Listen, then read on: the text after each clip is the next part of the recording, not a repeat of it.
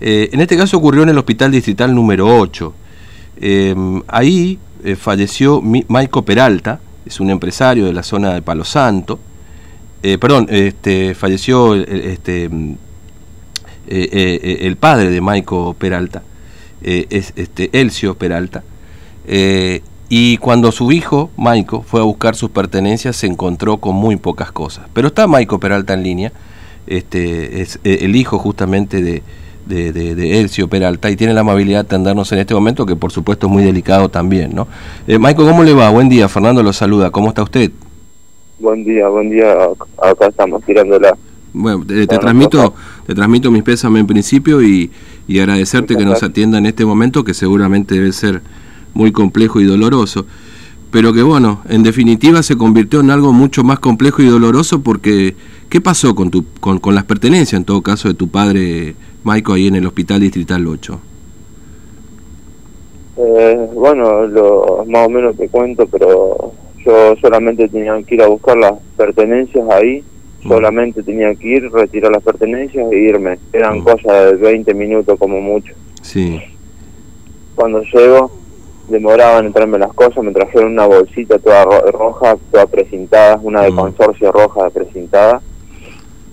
Y donde había dos remeritas. Sí.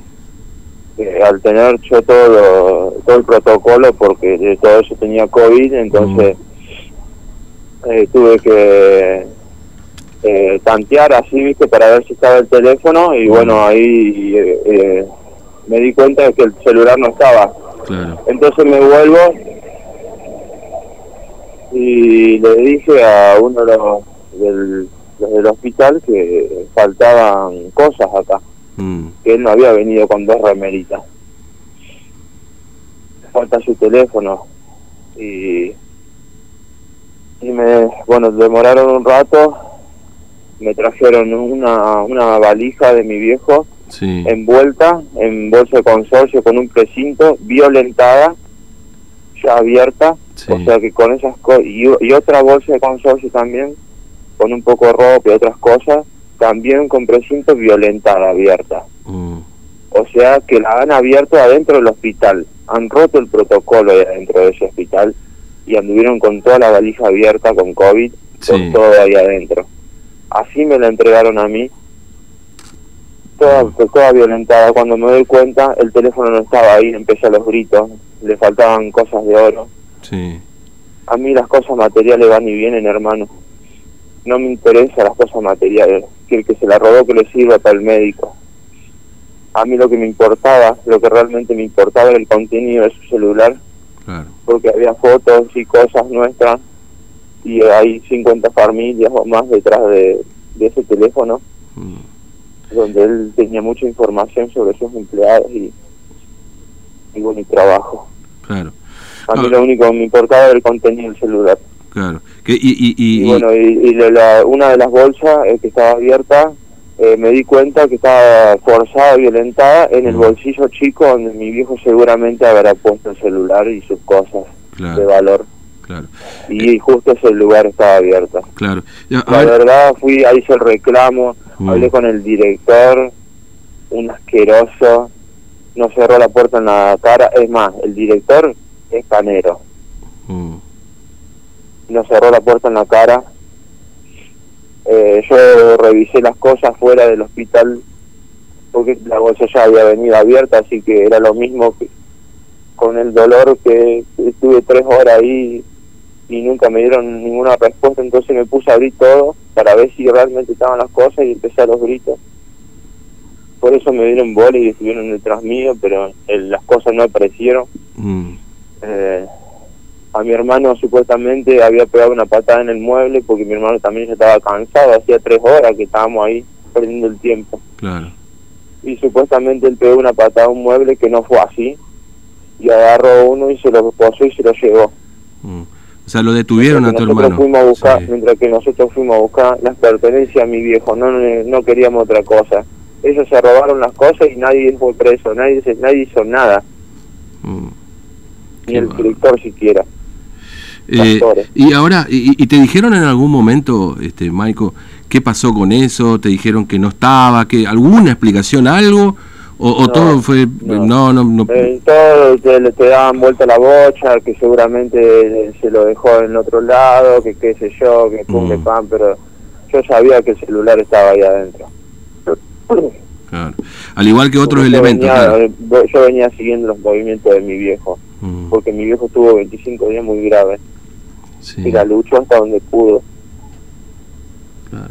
Ahora, eh, obviamente yo, yo, yo, sé, Michael, que a vos seguramente estas cuestiones de, digamos, de, de, oro o, cosas materiales, seguramente como lo dijiste, ya no importan, pero en definitiva, eh, en definitiva hay, hay, hay, un hecho ahí que, eh, que es lamentable, digamos, ¿no? Porque es una persona que ha fallecido, este, en el dolor de los familiares encontrarse con esas cosas que se le han robado, que puede tener además de valor material, puede tener un valor sentimental, que ese es, es invaluable, eso ya directamente no tiene un valor, pero bueno, vos decís, está bien, yo renuncio o, no me importa la cuestión este material, pero sí me importa lo que ha pasado, pero lamentablemente hasta ahora no has conseguido que te devuelvan ese teléfono celular.